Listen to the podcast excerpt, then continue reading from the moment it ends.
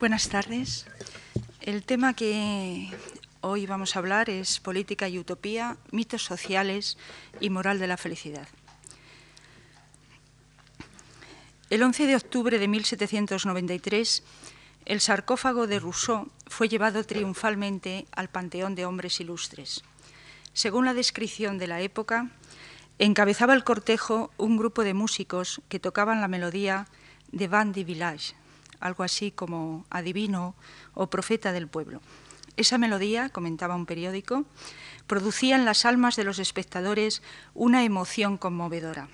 Seguía a los músicos un grupo de herborizadores o botánicos que llevaban manojos de plantas con la inscripción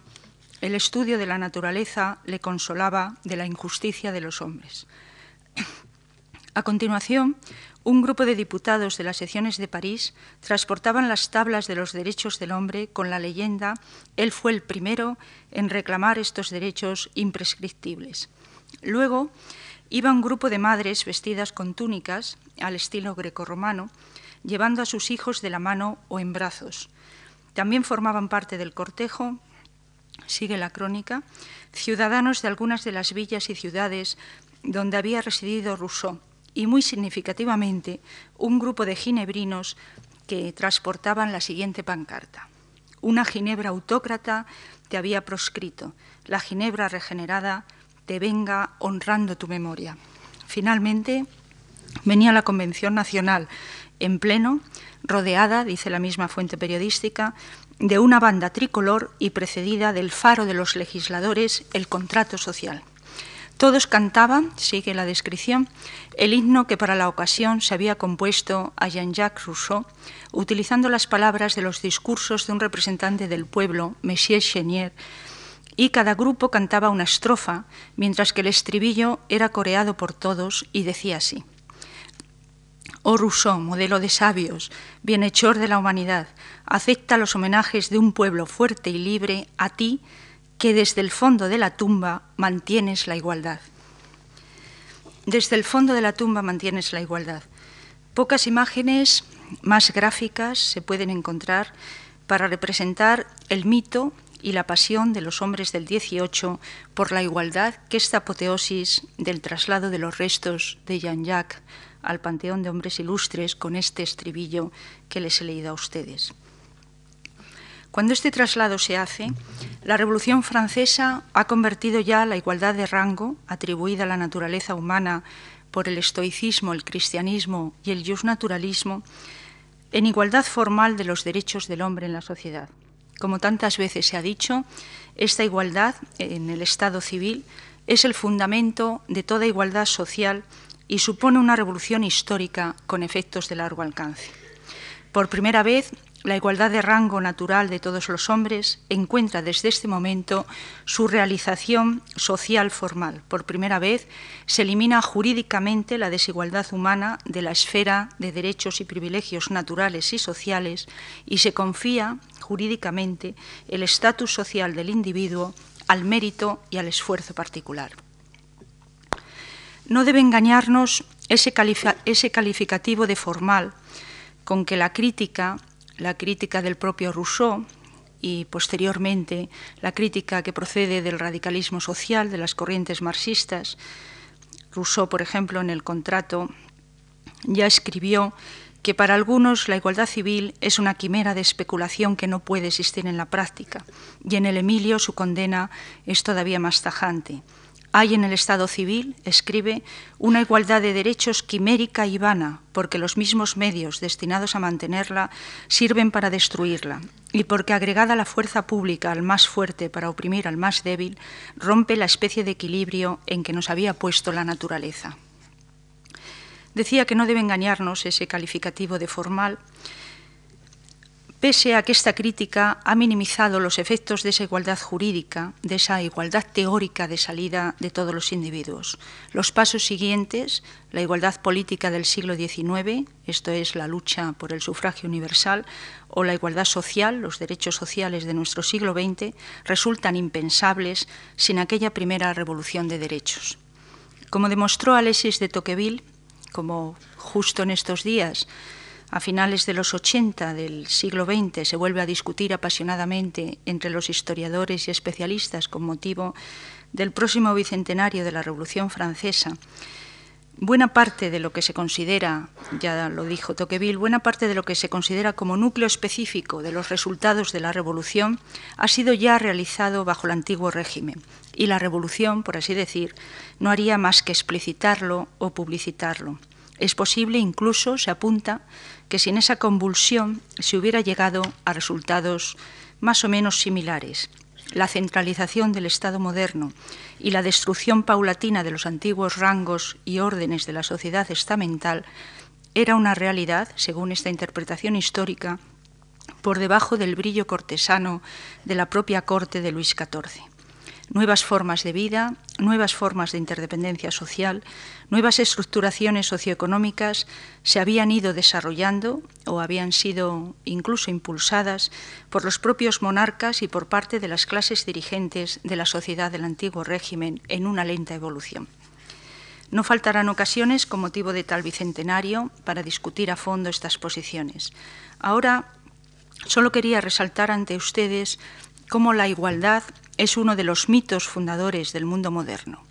Un mito divulgado por la Ilustración, que se coloca, se ha dicho, entre la libertad a la izquierda y la fraternidad a la derecha. Hay pocas ideas tan revulsivas como esta de la igualdad de la naturaleza humana y conviene recordar que ni en todas las culturas, ni en todas las épocas de nuestra cultura se ha mantenido, siquiera fuera teóricamente, con nitidez la influencia de Aristóteles, que mantenían, como es sabido, la desigualdad de categoría de la naturaleza humana, lo que quería decir la desigualdad natural en los hombres para gobernar y ser gobernados, para ser dominadores o dominados, perduró en Occidente a pesar de la corriente igualitaria procedente del estoicismo y del cristianismo, y solo, como vimos el día pasado, con la creación moderna del individualismo a partir del justnaturalismo racionalista, con aquel proceso que examinábamos, se instala en las conciencias y en las mentalidades hasta constituir para nuestra época un dato dado, una premisa indiscutible en la que nos socializamos. Si los hombres son iguales o desiguales, por naturaleza es vieja polémica donde los argumentos contrapuestos pueden multiplicarse indefinidamente. Posiblemente la última elección en favor de una posición u otra no dependa de ningún argumento racional. Basta ahora, para saber de qué estamos hablando, partir de la premisa de considerar al hombre, a la naturaleza humana, como, una estructura de plausibilidades que se desarrollan en sociedad. Antes de su encuentro con el otro y con el grupo, escribió Malson en un estudio sobre el niño salvaje encontrado en el siglo XVIII, Víctor de la Beirón, encontrado en los bosques, sobre el que François Truffaut hizo una memorable película. Antes de su encuentro con el otro y con el grupo,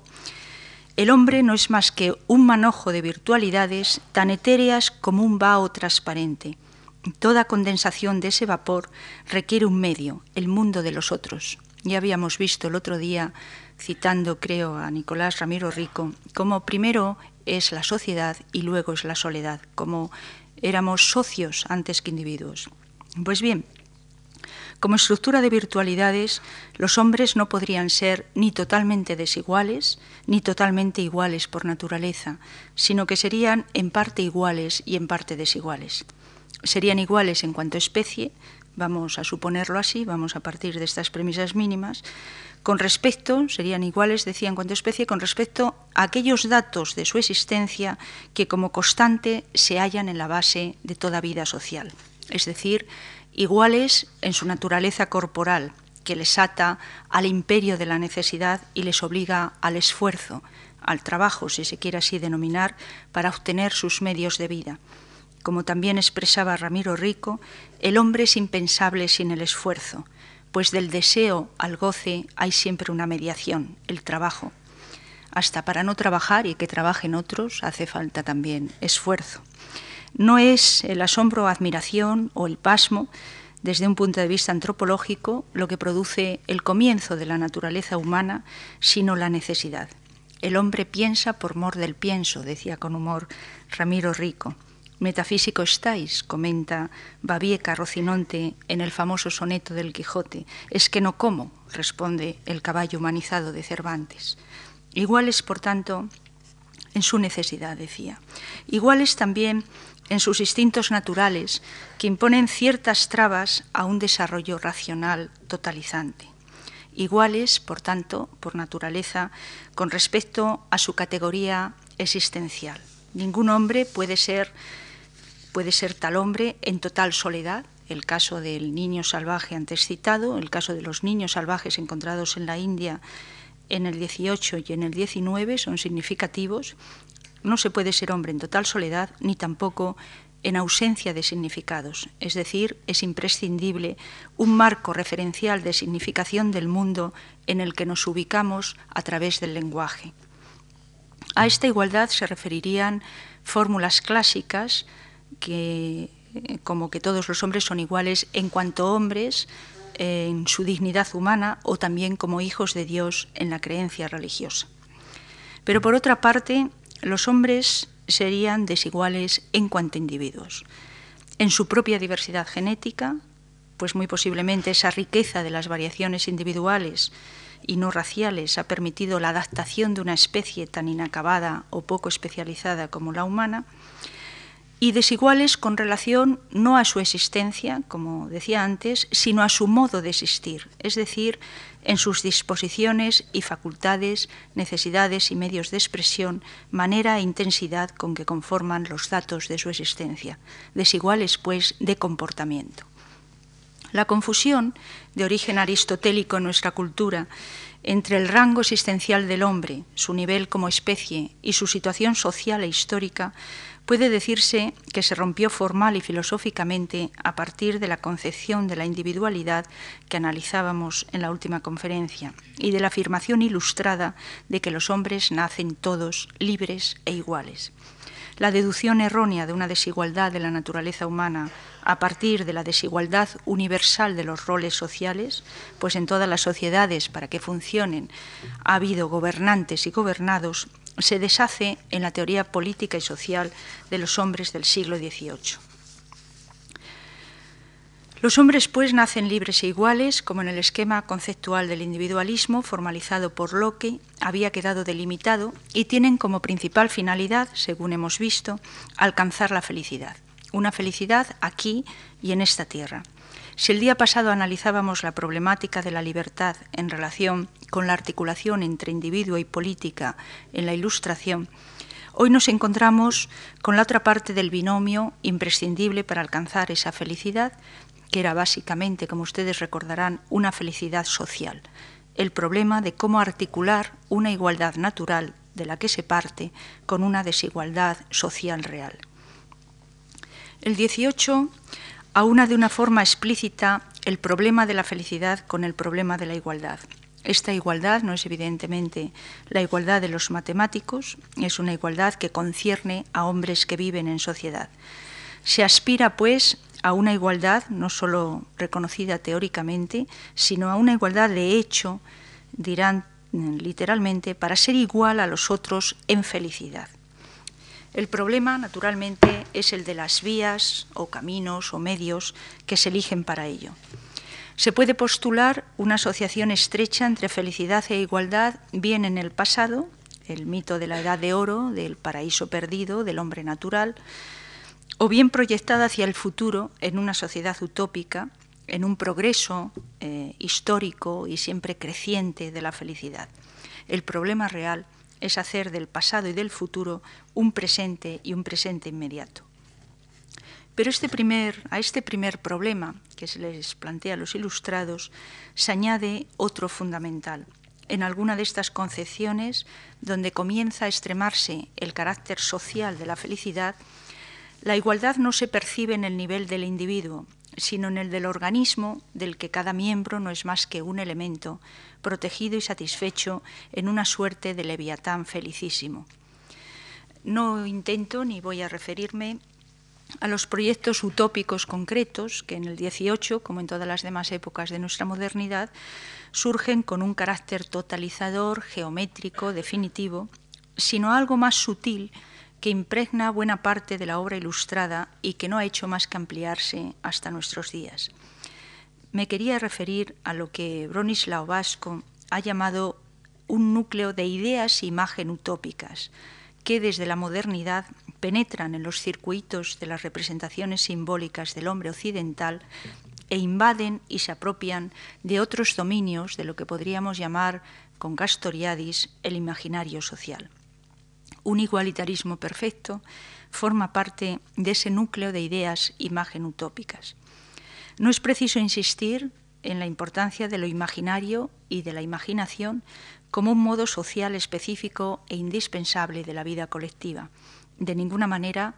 como ustedes saben bien, se puede reducir lo imaginario a lo ilusorio. Todo campo de experiencias sociales está rodeado, como es sabido, de un horizonte de rechazos y de esperanzas, de, miedos y de posibilidades. Es imposible estudiar las mentalidades de una época sin tener en cuenta estos horizontes sobre los cuales, en uno de ellos, se sitúan precisamente las utopías, estas ideas imagen utópicas. Cada época, pues, ofrece un conjunto de posibilidades y el curso de los acontecimientos resulta siempre de la elección de ciertas posibilidades y, por tanto, del rechazo o eliminación de otras. Como decía Max Scheller, el pasado siempre nuestro deudor, contiene posibilidades no realizadas en lo real. Las utopías, como parte de ese imaginario social, participan de esas realidades históricas, prefiguran a veces uno de los futuros posibles. Es una de las formas posibles de manifestación de las inquietudes, de las esperanzas, la búsqueda de una época y de un medio social. Y desde luego no hace falta que triunfen para que sean en verdad influyentes. Sus relaciones múltiples y complejas con las ideas filosóficas, la literatura, los movimientos sociales, las corrientes ideológicas, el simbolismo, como decía antes, las convierten en poderosos instrumentos de acción y de movilización social, pero también en instrumentos de manipulación de una trágica eficacia. La comprobación de esta trágica eficacia en nuestro siglo XX ha originado un movimiento de desconfianza hacia el pensamiento utópico en general, de manera que del dictum de Lamartine en el siglo XIX, rehabilitando las utopías, que había dicho las utopías no son frecuentemente más que verdades prematuras, se ha pasado en el siglo XX a la desesperanza que refleja, entre otras muchas, la novela de Huxley de Un mundo feliz, en donde lo que se pregunta implícitamente es cómo lograr evitar la realización definitiva de las utopías, pues las utopías son realizables y el mundo marcha hacia ellas, y la transparencia final que siempre promete, la reconciliación definitiva del hombre consigo mismo y con sus semejantes, como veíamos el día pasado, la perfecta igualdad, el fin del conflicto, la felicidad duradera, generalmente esta transparencia final va acompañada de un cortejo de sombras, las sombras de los medios para llegar a ella, las que proyecta una máquina de poder a su servicio. Pero no hay que llegar a nuestro siglo para que se pongan en cuestión los principios del funcionamiento utópico. En los mismos inicios del siglo XVIII, la obra de dos ingleses, Bernard Mandeville y Jonathan Swift, constituyen una reflexión y un interrogante sobre las condiciones de realización de la felicidad utópica,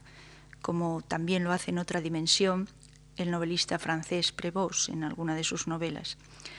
Reflexión e interrogación no en el sentido de juzgar al pensamiento utópico como quimérico o irrealizable, sino casi lo contrario, en el de mostrar y señalar sus peligros. Pues las utopías de la modernidad, a diferencia de la fabulación mítica, del paraíso perdido, etc., estas utopías de la modernidad no se articulan como quimeras nostálgicas, inalcanzables, como decía, son esos mitos de los, paraísos del Edén, con sus espacios abiertos y generalmente poblados o más bien atravesados por la naturaleza, por los símbolos del jardín y de la fecundidad, sino que se alzan estas utopías modernas se alzan como modelos de sociedad posibles, con sus espacios cerrados por un muro aislante, donde una ciudad ideal comunitaria se protege de toda contaminación no solo externa, sino también interna. externa con ese muro,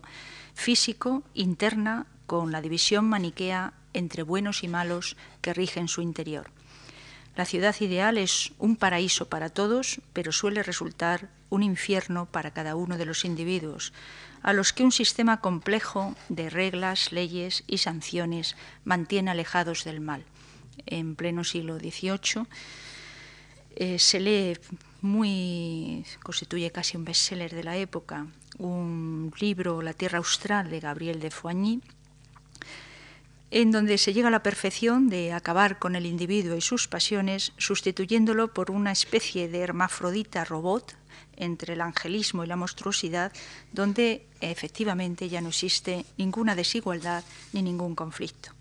Están, por así decir, condenados a la bondad y a la inocencia, y nada refleja mejor la desconfianza y el pesimismo latente respecto al individuo en buena parte de las utopías que la, minuciosidad con que están contempladas sus leyes y muy especialmente sus castigos. El sueño de unidad, por lo tanto, del cual también hablamos el día pasado, ese sueño de unidad se verifica gracias a esa dicotomía por la que la ciudad es un paraíso colectivo, pero no individual. Curioso género, como ha dicho Raymond Trousson, donde se promete a todos lo que no se puede proporcionar a cada uno. Reglamentados, vigilados, condicionados, los hombres pueden ser buenos, pero a condición de ser guiados con firmeza, fundidos o anegados en un conjunto donde el todo protege a cada uno, le protege de sí mismo especialmente, y donde el hombre, el individuo, resulta siempre temible en su apetito de autarquía. Sweet, en sus viajes de Gulliver, unas terribles historias que aparentemente se han relegado a cuentos para niños, lo vio con nitidez implacable hasta el punto de que, como ustedes recordarán, la posibilidad de una vida igualitaria y razonable, feliz utópicamente, solo puede darse en una especie libre, por así decir, del pecado original, es decir, una raza de caballos razonables o filosóficos. La experiencia histórica desde el sueño de perfección anabaptista de Muster en el siglo XVI, con su siniestra descomposición interior, hasta la tremenda y desgraciada historia de los cabetistas en las sucesivas sicarias americanas en el siglo XIX, demuestran que el ideal de perfección humana aplicado a la práctica desemboca en inhumanidad y en muerte y destrucción. Como señalaría Nietzsche más tarde, si algún Edén fuese posible sobre la tierra, sería siempre un paraíso a la sombra de las espadas. No hace falta aludir a las experiencias concretas de nuestro siglo XX y al resultado de las revoluciones hechas en nombre de la igualdad del género humano para saber de qué hablaba ya Nietzsche. Quizás porque, enlazando con nuestro tema respecto a la preocupación de los ilustrados por el equilibrio entre reposo y movimiento, por mantener la tensión entre esos dos extremos como base de la felicidad personal, el intento utópico de detener el tiempo en una perfección paradisiaca, de crear ese yo comunitario, auténtico e independiente a la par que solidario, representa simbólicamente un sueño de muerte y descanso eterno, donde efectivamente en la muerte se acaba todo conflicto y toda dualidad. Nadie mejor que Rousseau ha expresado este deseo. ¿Qué felicidad hay más dulce, dice en la, en la profesión de fe del vicario saboyano, qué felicidad hay más dulce que sentirse ordenado en un sistema en el cual todo está bien? Y prosigue, aspiro al instante en que libre de las ligaduras del cuerpo sea yo sin contradicción, sin partición, y no tenga necesidad más que de mí para ser feliz.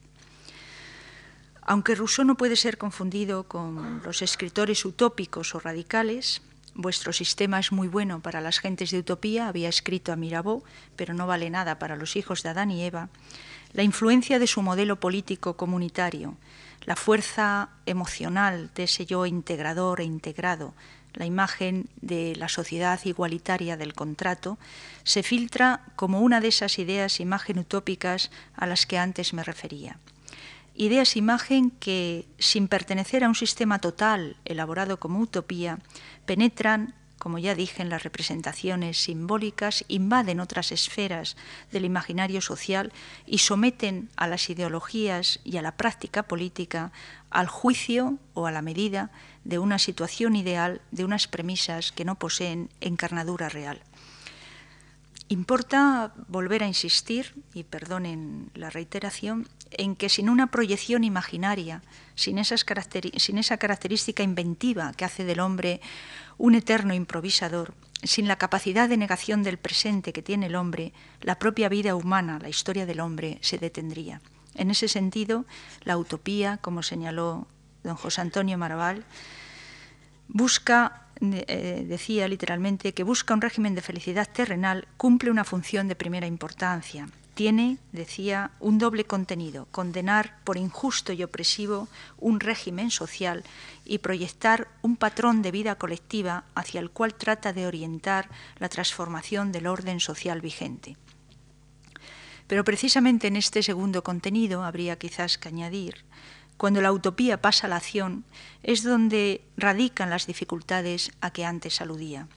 La historia, decía Cioran, es antiutópica, en el sentido de que se encarga de destrozar todos los ideales utópicos o de derivar de ellos unos efectos contrarios a lo que se pretendía, pero solo la utopía, concluía, hace avanzar la historia. Esta es también la posición de Maraval cuando considera precisamente esta utopía como la agente de dinamismo de la historia europea. En el acontecer, señalaba, juega no la felicidad, sino la idea de felicidad, y es esta la que impulsa el dinamismo de la historia. Mas las energías humanas a las que parece poner en juego y potenciar no hace sino encadenarlas después. Y citando también al mismo filósofo francés, puntualiza, no actuamos más que bajo la fascinación de lo imposible, lo que equivale a decir que una sociedad incapaz de engendrar una utopía y de entregarse a ella está amenazada de esclerosis y de ruina. Pero quizás conviniera matizar estas afirmaciones insistiendo en la ambigüedad y polisemia de que se ha revestido la voz utopía en nuestro presente y diferenciar lo imaginario creativo del hombre, que abarca, como vimos al principio, sectores varios de representación, diferenciarlo de la utopía propiamente dicha, que sería una parte nada más de ese imaginario y cuyas características fundamentales tienden más bien a detener todo proceso y todo dinamismo.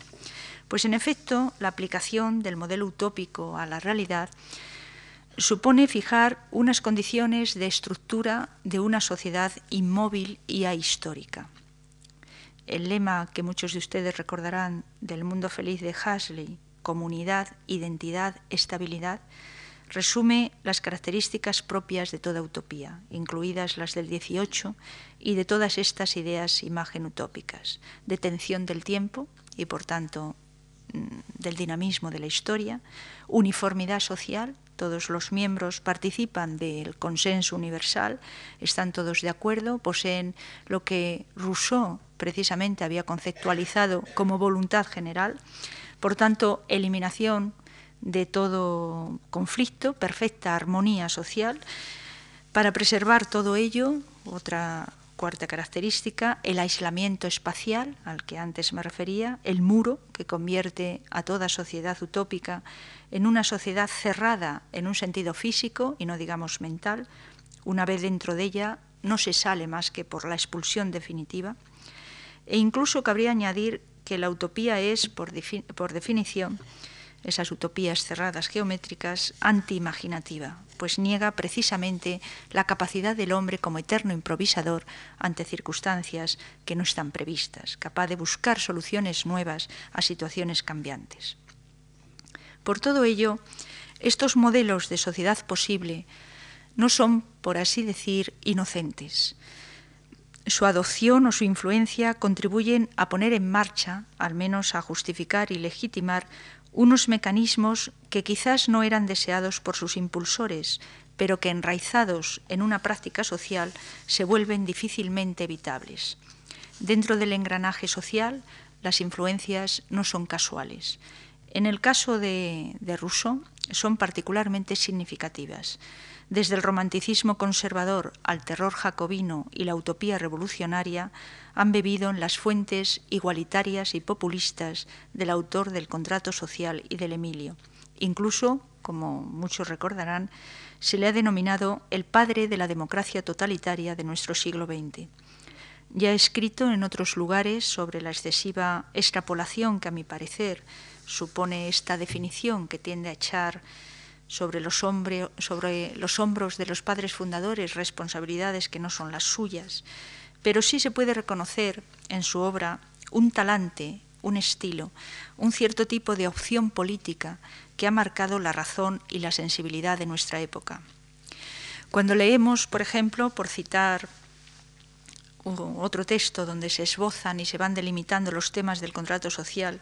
el texto del discurso de la economía política, que apareció por vez primera en el tomo quinto de la enciclopedia, es decir, que ha tenido una gran difusión y que luego Rousseau publicará en 1758, cuando leemos en este texto su exhortación a los legisladores y sus recomendaciones para un buen gobierno, no deja de asaltarnos el recuerdo de todos aquellos personajes y de todas aquellas vanguardias que a derecha e izquierda se han erigido políticamente en auténticos representantes de la voluntad general de los pueblos. Los textos son bastante impresionantes desde la sensibilidad histórica del siglo XX. ¿Cómo reconocer, cómo conocer la voluntad general? Escribe en este texto para la enciclopedia. ¿Cómo conocer la voluntad general cuando no ha sido explicitada? ¿Habrá que reunir a toda la nación ante cualquier acontecimiento imprevisto? Dicha reunión hará menos falta cuanto más seguro esté el Gobierno de que su decisión expresa la voluntad general.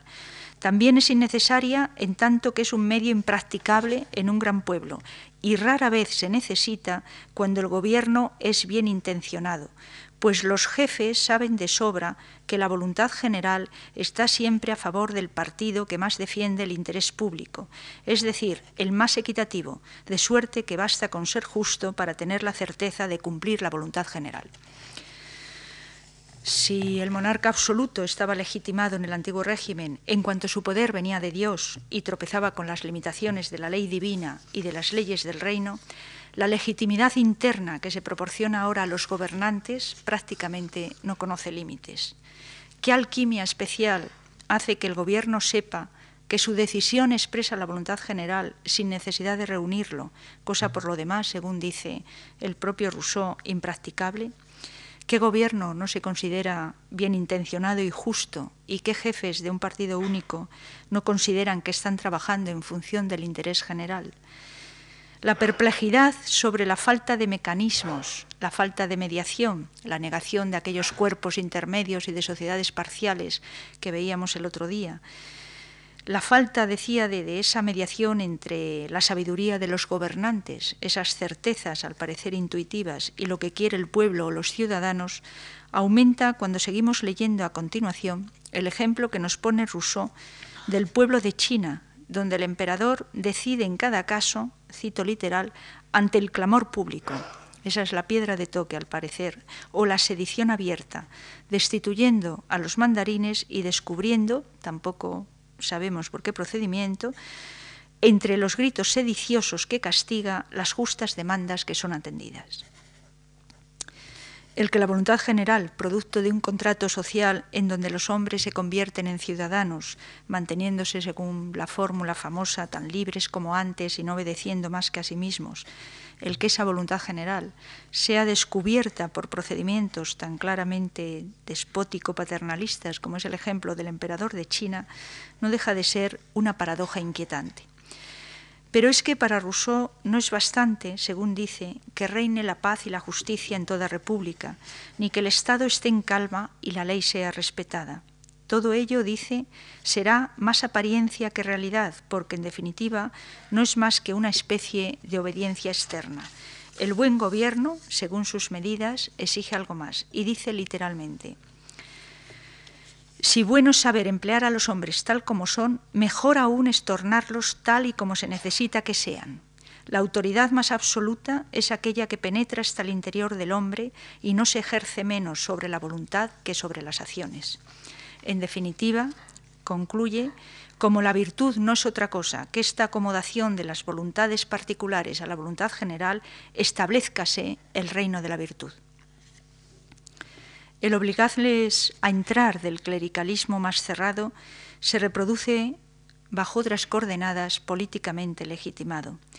Si recordamos lo que suponía el otro día la libertad civil como libertad negativa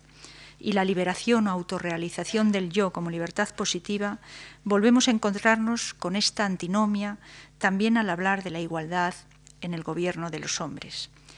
Si la búsqueda de ese yo comunitario representa la búsqueda de absoluto, de totalidad, de sed de perfección, y bien es cierto que estas son las raíces asimismo de la religión y del amor, de la fraternidad y de la igualdad, su puesta en práctica, sin embargo, produce, produce efectos no deseados contrarios. Produce la aparición del otro, que no es simplemente un adversario político con el que podemos contrastar opiniones, argumentos, ganar y perder alternativamente, sino que se convierte en el enemigo del absoluto, el enemigo de Dios, al que hay que obligar y, si es preciso, exterminar, expulsar de la ciudad paradisiaca. Y además hacerlo con la buena conciencia del deber cumplido, de estar contribuyendo al bienestar más o menos futuro de la humanidad, de estar haciéndolo por amor a los hombres, Pocas veces la paradoja de amor y poder, que ya se le planteó de forma desgarradora a San Agustín, ha sufrido una mayor distorsión que en esta buena conciencia de que se reviste la represión política a partir de la modernidad. También Rousseau fue un maestro en la adopción de esa buena conciencia en función de la intención. Rara vez leíamos eh, se necesita consultar concretamente la voluntad general, puesto que los gobiernos son bien, intencionados, como acabamos de ver. Y ha, sido también un gran maestro en esa justificación por, por amor de los hechos más detestables. Recuerden el episodio del robo de la cinta cuando servía en Italia y la justificación que explica en sus confesiones de haber culpado a una pobre criadita porque al ser la persona que más quería era el primer nombre que se le venía a la boca. El siglo XVIII fue consciente ya del peligro de esta imposición de la fraternidad por decreto y del peligro de que esa meta espléndida sea lograda por medio de la coerción destructiva, de la igualdad de la felicidad a que todos aspiran, como en su discurso en verso sobre el hombre había escrito Voltaire, siguiendo a Pope, decía los mortales son iguales, solo su máscara es diferente.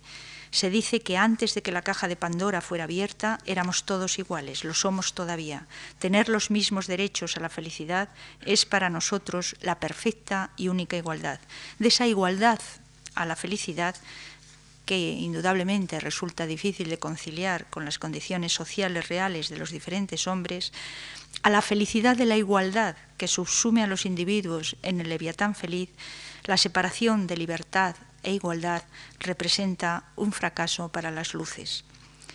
Marmontel denuncia el escándalo de esa separación entre igualdad y felicidad. Denuncia la hipocresía y la explotación de la trata de negros y las contradicciones que ello supone en una frase emblemática. Mon frère, tu es mon esclave. Eres mi hermano, pero eres mi esclavo.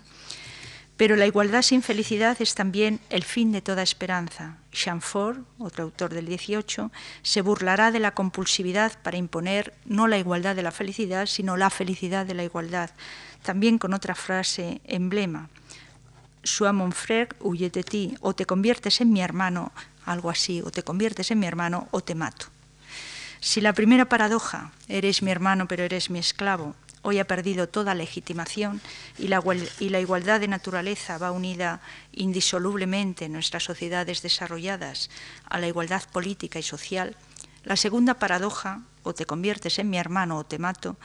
sigue surgiendo una y otra vez en los programas políticos que pretenden la realización de una sociedad perfecta y definitivamente justa y que pretenden realizarla por medios violentos en un cuerpo a cuerpo impaciente y destructor. Pero todo absoluto, como advertía Voltaire, escapa a la medida del hombre. Toda perfección absoluta acaba forzosamente en la muerte. Toda política utópica confronta no argumentos, sino violencia física. Apuesta por el todo o nada. se refugia en la abstracción del grupo, en el calor gregario para no ver el rostro de cada individuo. La necesidad de perfección que devora al menón del cuento de Voltaire, caricatura posiblemente de un personaje real, el abate Saint-Pierre, el, el San Pedro de las Utopías, le llamaba burlonamente Voltaire, le conduce, en, la novela de Voltaire, le conduce a la angustia y a la desdicha, pero este personaje no aspiraba a canalizar esa angustia y esa desdicha a través de un programa político y se contenta con intentar comprender las palabras del ángel que explica que es tan, que es tan imposible ser perfectamente sabio como ser perfectamente hábil, perfectamente fuerte, perfectamente poderoso, perfectamente feliz. Proyectos políticos igualitarios, pues los del 18, que traspasan, como decía, el imaginario social y convierten el juego intelectual de la utopía, la transparencia y racionalidad de una historia imaginaria del hombre, donde el mal ha sido abolido, el mal entendido como desigualdad, lo convierten en una pesadilla cuya aplicación práctica no es ya un juego gratuito exento de consecuencias sociales. Sin contar que siempre en estos programas en estos programas igualitarios extremos hay, como en la fábula de los animales de Orwell, unos que son más iguales que otros. Por ejemplo, es significativo es significativa la paradoja de un Sylvain Maréchal. Este gran igualitario había anunciado en vísperas de la Revolución el triunfo inminente de la igualdad y de la libertad, de la paz y de la inocencia que producirían la felicidad universal. En 1801, sin embargo, llega a escribir, sin abdicar para nada de sus ideas igualitarias de profeta profano, un aberrante proyecto de ley para prohibir que se enseñe a leer a las mujeres, que por cierto motivó una encendida polémica generalmente a favor de él. Pero con independencia de este igualitarismo extremo, a los grandes clásicos del XVIII debemos, como ya se ha dicho, la fijación paradigmática de la igualdad de naturaleza del hombre, expresada en términos laicos y, por decirlo de alguna manera, contrastables, y la conquista del mérito individual por encima de los lazos de la herencia y de la sangre, actitudes que, aunque hoy nos parezcan obvias por sabidas e interiorizadas, fueron, sin embargo, objetos de un fuerte combate ideológico y de una feliz conquista, valga la expresión dieciochesca. Todos los mortales son iguales, escribía también Voltaire en aquel discurso sobre el hombre. No es el nacimiento, sino solo la virtud de cada cual la que establece las diferencias. Felicidad e igualdad, pues, como felicidad y libertad, son en cualquier caso un binomio inseparable para los ilustrados.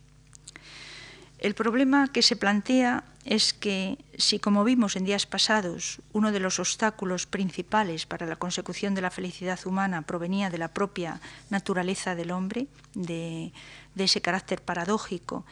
que hacía que, estando destinado por naturaleza a la felicidad, su consecución se veía estorbada por esos instintos naturales y oscuros que eran las pasiones, sin las cuales a su vez tampoco podía vivir, pues eran el motor de la acción, el, impulsor, las impulsoras del movimiento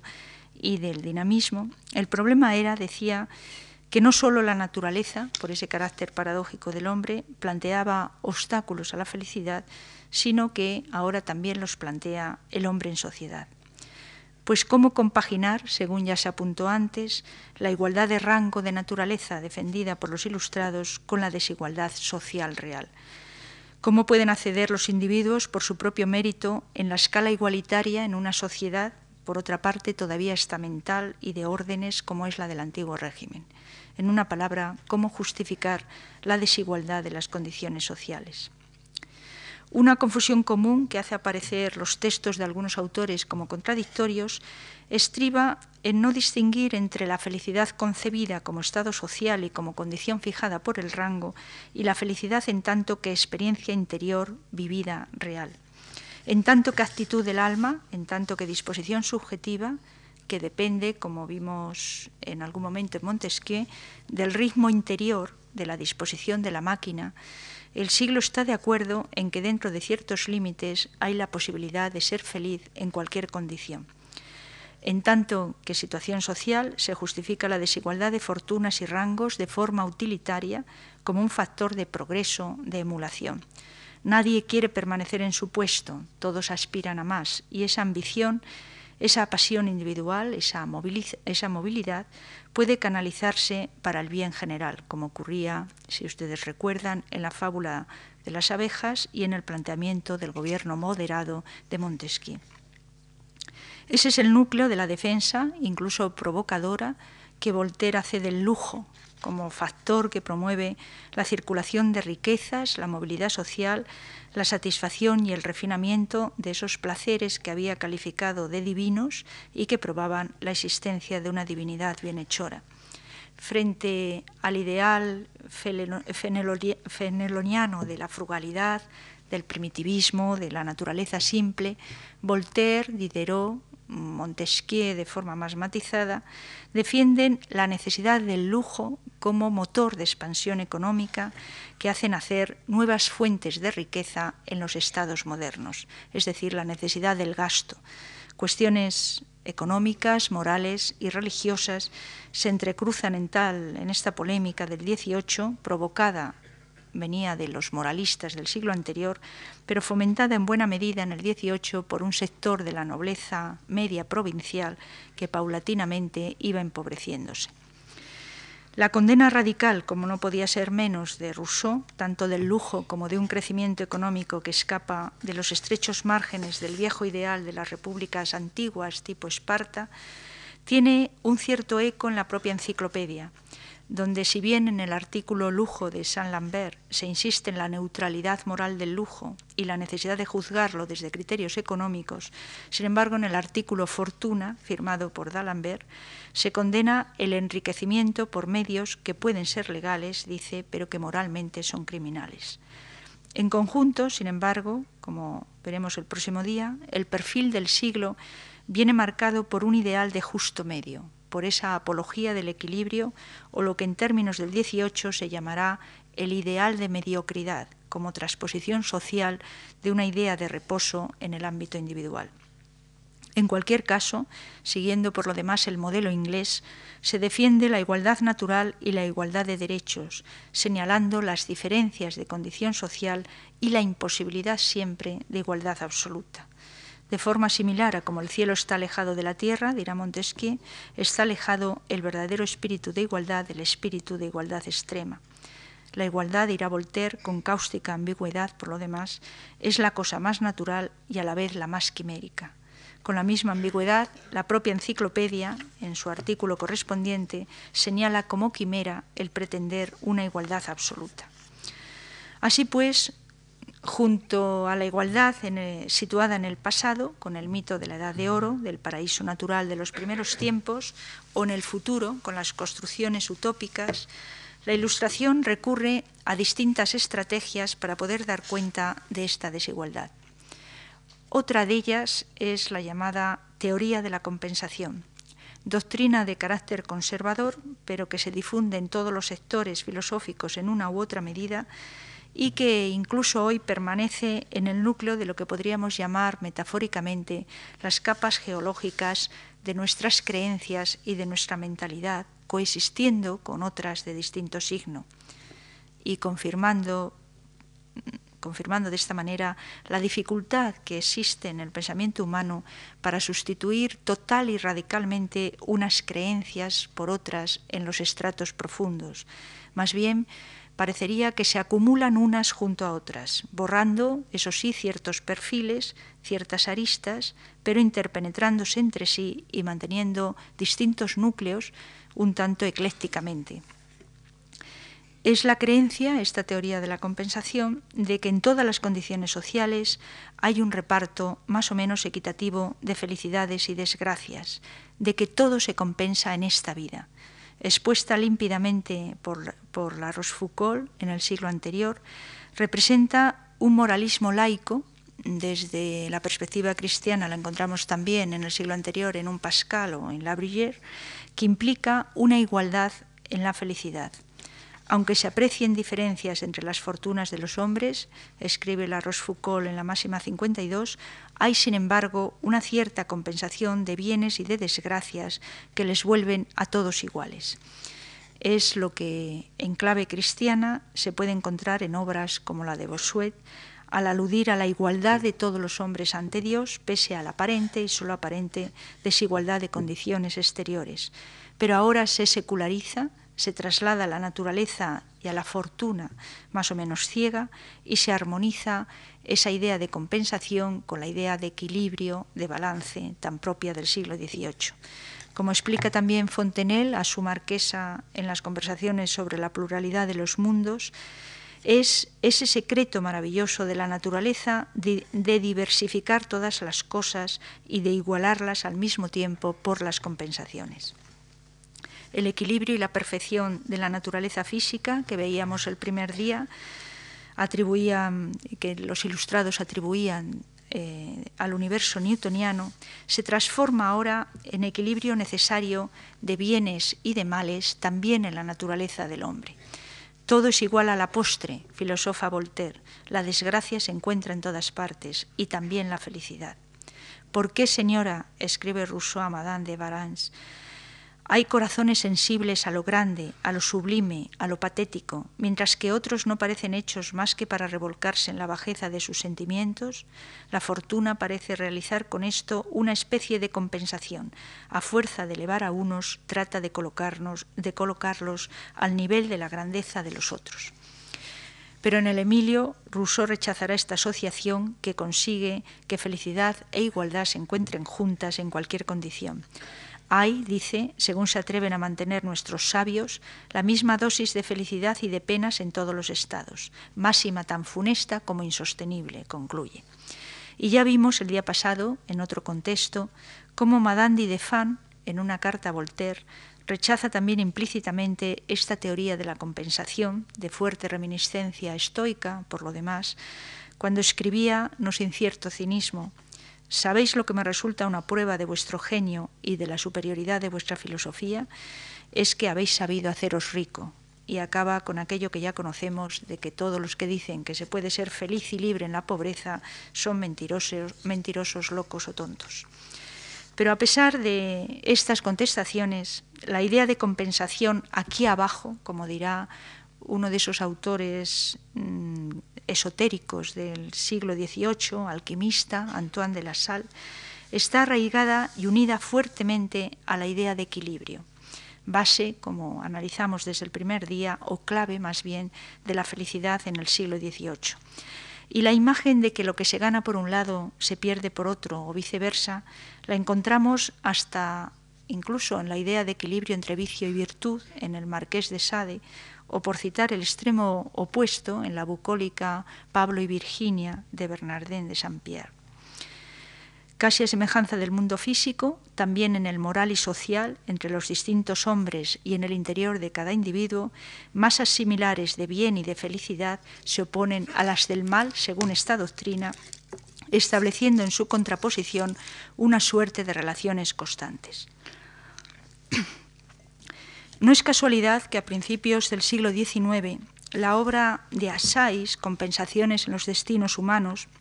fuera un auténtico bestseller en la época de la Restauración. 50 ediciones en 35 años, lo cual para la época es bastante señalado.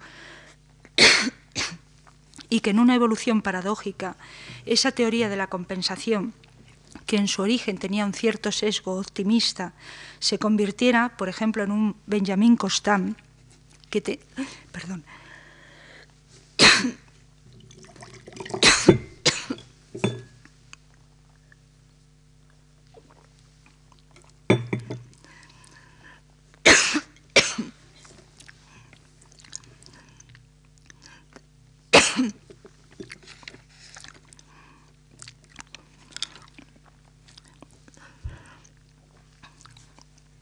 decía,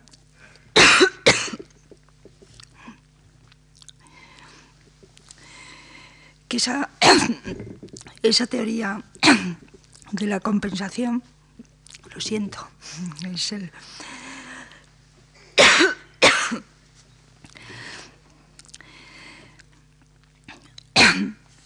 Esa teoría de la compensación, que en su origen tenía un cierto sesgo optimista, bueno, perdonen, no había pasado.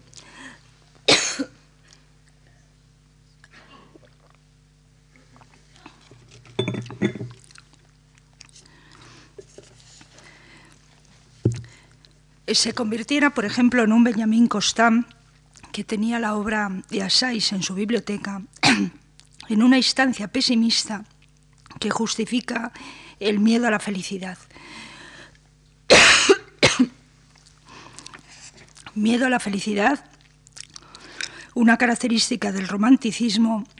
y también de la época existencialista de nuestro siglo XX. El horror a la felicidad, llamó Díez del Corral, a la actitud de los personajes de la tragedia contemporánea de Sartre, Anouilh o que a diferencia de los personajes trágicos antiguos, no conocen ni la pacificación final ni la compasión. O recuerden ustedes también la curiosa novela de Pirandello, Miedo de ser feliz.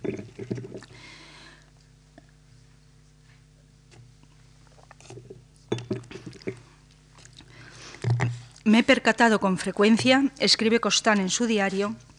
que hay detrás de nosotros una potencia invisible que parece burlarse constantemente de lo que hacemos o sentimos. Cada vez que me he encontrado lo bastante bien como para sentir una sensación de bienestar, he tenido que sufrir casi inmediatamente un contratiempo inesperado. Ayer me encontraba tan bien de salud que tuve un pequeño sentimiento de alegría y de inmediato me asaltó la idea, sin poderlo remediar, de, bueno, de que ese sentimiento de alegría sería compensado. Perdonen ustedes, ha sido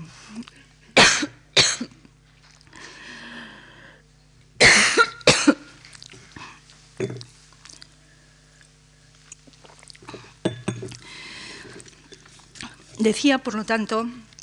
cómo en, un costán se convierte esa teoría de la compensación en un miedo a la felicidad que ha tenido además una fuerte influencia o que todavía es reconocible en nuestro siglo XX. Y leía este párrafo de Costán, que verdaderamente es impresionante, en cuanto muestra un pesimismo muy contemporáneo que nada tiene que ver con todavía el optimismo del, del 18. Decía, ayer me encontraba, escribí en sus diarios, ayer me encontraba también de salud que tuve un pequeño sentimiento de alegría y de inmediato me asaltó la idea, sin poderlo remediar, de que ese sentimiento de alegría sería compensado, cosa que desde luego ha empezado a ocurrir esta mañana. Como el sentimiento había sido débil, espero, aunque no estoy muy seguro de ello por miedo de irritar a Némesis, espero que la compensación sea ligera. La idea de que todo se paga en esta vida y especialmente las dosis de felicidad es también uno de los mitos sociales más arraigados desde la modernidad. la dificultad para lograr pues esa igualdad de felicidad en todos los hombres y el entrecruzamiento, como veíamos, del mito del paraíso perdido con el proyecto utópico de una felicidad de la igualdad a realizar en el futuro, hace que la posición de los ilustrados sea muchas veces ambivalente. Proyecto de realización futura en donde se va perfilando otro gran mito que estallará en el siglo siguiente.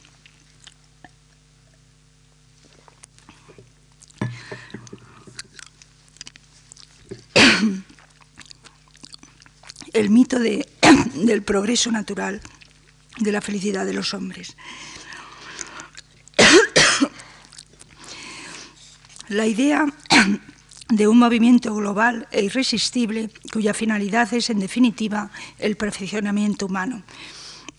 Un progreso que identifica el avance material con el moral y que en sus representaciones más utópicas, un Morelli, un Mercier, con su utopía el año 2440, el abate Saint-Pierre, antes mencionado, con su ingenua fe en los hombres, preparan el camino a Condorcet y a la apoteosis de la razón que suponía pensar que ese progreso, un progreso en la felicidad, estaba inscrito en la naturaleza humana. Solo hacía falta ayudarle un poco, contribuir, por decirlo con palabras de Marx, en el siglo siguiente, al parto de la historia. Para ello siempre se da un carácter prioritario a la política, es decir, al poder político, como instrumento para conseguir esa sociedad feliz e igualitaria y para una vez conseguida poder mantenerla. La, imagen paradójica de que la humanidad llegaría a ser una especie de hombre unificado que ya no degeneraría jamás va acompañada de una serie de medidas en la mayoría de estos autores que establecen modelos de sociedad perfecta de carácter coercitivo no solo en el sentido general que hemos visto de aislamiento temporal y espacial, sino en el ejercicio de censuras concretas que no dejan de ser significativas. Todo se politiza en este contexto. Por ejemplo, un Morelli, en su modelo de legislación conforme a las intenciones de la naturaleza, propugna la desaparición del relato de los hechos históricos en la ciudad ideal, o más bien que se expurgue por el Senado los hechos anteriores y que solo se deje que conozcan los ciudadanos lo que pueda ser ejemplar. Si alguno de ustedes ha podido ver la exposición del Museo de Arte Moderno de París de primeros de año, que se titulaba Las fotos que falsifican la historia, o el libro que se ha hecho de tal exposición, referida exclusivamente a nuestro siglo XX,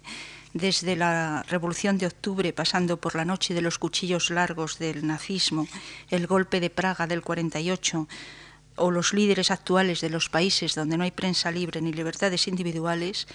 si alguno de ustedes ha visto esta exposición o este libro, experimentarán quizás la trágica actualización de aquellas aparentemente metas utópicas.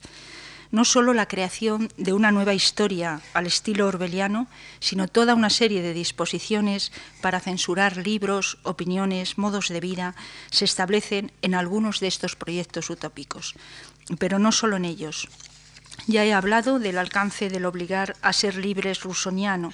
del modelo de sociedad posible que se perfila en el contrato social, uno de los paradigmas políticos, junto con el espíritu de las leyes de Montesquieu del siglo XVIII, paradigmas divergentes de concepciones de la libertad, de la política y de la felicidad que también en el campo de la igualdad resultan totalmente antagónicos. La ruptura del binomio igualdad y felicidad y felicidad y, libertad representa para los hombres del 18 el fracaso o al menos en palabras de Corrado Rosso el eclipse de las luces. Eclipse que nos afecta tanto más cuanto somos herederos de esas luces y también de sus sombras y de sus ambigüedades, de sus logros indudables y de sus contradicciones. Quizás podrían cerrar estas reflexiones el recuerdo de un episodio conocido por todos ustedes, que supone por su trágica escenografía un símbolo de ese fracaso, un símbolo de ese eclipse. Simboliza la frustración de un diálogo y, por tanto, la frustración del espíritu de libertad que había sido el de las luces, el de Diderot y la enciclopedia, el de Voltaire y los filósofos. Y sobre todo simboliza el fracaso de la posible armonización entre esa felicidad social y la felicidad individual. Corrado Rosso nos lo ha traído hace poco a la memoria de todos los dieciochistas y me van a permitir apoyarme en sus palabras. Se trata del relato final con que se liquida, por así decir, el antiguo régimen, el momento en que la Revolución Francesa condena a muerte a Luis XVI y le ejecuta. En el instante de la ejecución, en un momento muy dramático, el rey intenta hablar, pero Santerre, un patriota que está al frente de la guardia que acompaña al rey al cadalso, un antiguo cervecero muy popular en París, ordena a la guardia tocar los tambores, ahogando la voz de Luis XVI. La historiografía de la Revolución Francesa, esa especie de historia sagrada de los tiempos modernos, que felizmente parece estar en trance ahora de desacralización, tanto a derecha como sobre todo a la izquierda, ha hecho del cervecero Santer o un monstruo o un héroe popular. En cualquier caso, le ha transformado en un símbolo o un estandarte. Esa misma historiografía ha realizado varias interpretaciones acerca de lo que Luis XVI quería decir en aquel solemne y trágico momento al pueblo francés. En plena geografía se ha mantenido que el rey iba a proclamar su inocencia y perdonar a sus verdugos, o al contrario, que habiéndole mantenido sus guardianes en la creencia de que se le iba a perdonar la vida, llegado el último momento y desmoronado, intentan ahogar el último desengaño, contribuyendo a revestir de dignidad al condenado. Pero fuera de la interpretación historiográfica interesada, la opinión pública de los historiadores del siglo XIX es contraria a Santerre. El propio Michelet, cuya historia de la Revolución Francesa supone uno de los hitos más apasionados de los logros de la misma, le silencia despreciativamente. Y ello, a mi juicio, no sin motivo. Con independencia de las contradicciones respecto al hecho y a su interpretación, la escena de los tambores de Santerre adquiere un valor dramático. Recordemos brevemente su descripción en Michelet, impresionante en su simplicidad. Alrededor del cadalso se había acordonado la gran plaza vacía, bordeada por los cañones. Más allá, en todo lo que la vista podía divisar, se veían las tropas de soldados. Los espectadores, por tanto, estaban extremadamente alejados. El rey se encomendó profundamente a su confesor sin perder su dignidad de señor. Se arrodilló, se desabrochó el mismo, se quitó la corbata del cuello. Según un relato de testigos, pareció tremendamente contrariado de no ver más que soldados y todavía en pie llamó la atención gritando a los tambores con una voz terrible, Callad, callad. Pero como el redoble continuara, musitó, Estoy perdido. A nuestros efectos interesa fijarnos en la ambigüedad fundamental que representa Santer está en el origen de dos efectos contradictorios, o dejar hablar al rey o impedírselo con la orden del redoble de tambores, tal como ocurrió.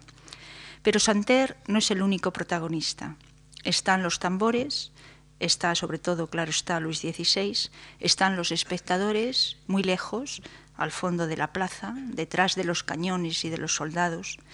Todos estos personajes son emblemáticos y representan, como decía antes, el fracaso de un diálogo un diálogo, el de la razón, el del sentimiento, el del hombre con los otros hombres, que había sido la consigna de la Ilustración. El redoble de tambores ejemplifica la reaparición de la mordaza, de la censura del antiguo régimen, utilizado ahora por el nuevo para ahogar la expresión y la comunicación de ideas y de sentimientos. Entiéndase bien, no se trata de la agiografía de posibles mártires, sino de algo más profundo que afecta al propio núcleo de la modernidad.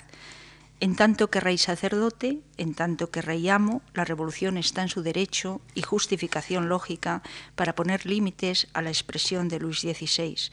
Como ha señalado Popper, toda sociedad tolerante debe también conocer puntos de intolerancia, porque en definitiva nadie tolera cualquier cosa. Pero la revolución, y esto es lo que marca su significación, la revolución había despojado a Luis XVI de todas sus prerrogativas mágicas o divinas. Había hecho de él un simple ciudadano y además un ciudadano al que se consideraba culpable. Impidiéndole hablar, violaba un principio fundamental derivado de ese espíritu de diálogo, según el cual todo individuo debe ser libre para expresar su pensamiento,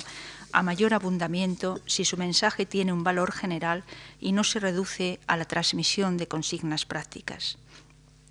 Visto de esta manera, el episodio de los tambores de Santer podría significar el emblema de una imposibilidad de diálogo que sobreviene al final del siglo de las luces. Una imposibilidad que es consecuencia de una voluntad vigilante y apoyada en un acuerdo general. Nuestra época ha conocido muy trágicamente esa imposibilidad, esa intolerancia de los que se arrogan la voluntad general de los pueblos, la intolerancia de los que se consideran depositarios de la verdad, llámese esta la razón o la felicidad universal, y esa intolerancia ha conducido siempre a la violencia física y a la muerte. Los censores y moralistas de la verdad, del todo o nada, la ciudad es santa o es mejor destruirla, los que tienen siempre prisa por imponer el hombre nuevo y total de la sociedad perfecta, los que se consideran enviados de los dioses de uno y otro signo, recurren con facilidad y buena conciencia a la violencia. Como en el mito hebreo del golem que cuenta Steiner, la palabra emez, que significa verdad y que Dios grabó en la frente del primer hombre, pierde fácilmente su e del comienzo para quedar convertida trágicamente en med o muerte. La verdad de la sociedad justa y legítima, transparente por fin y perfecta, puede devenir trágicamente en la práctica histórica, en su intento de detener la espiral del tiempo y el cambio, en espiral de muerte y desolación. La afirmación de Montesquieu, somos libres e inciertos, o la divisa de, uno de sus capítulos del espíritu de las leyes, no hay que corregirlo todo, parecerían guías más seguras para adaptar al hombre y su entorno humano a un cambio continuo que proyecta siempre algo más lejos la nostalgia del reino que la pretensión de instaurarlo por la fuerza. Muchas gracias.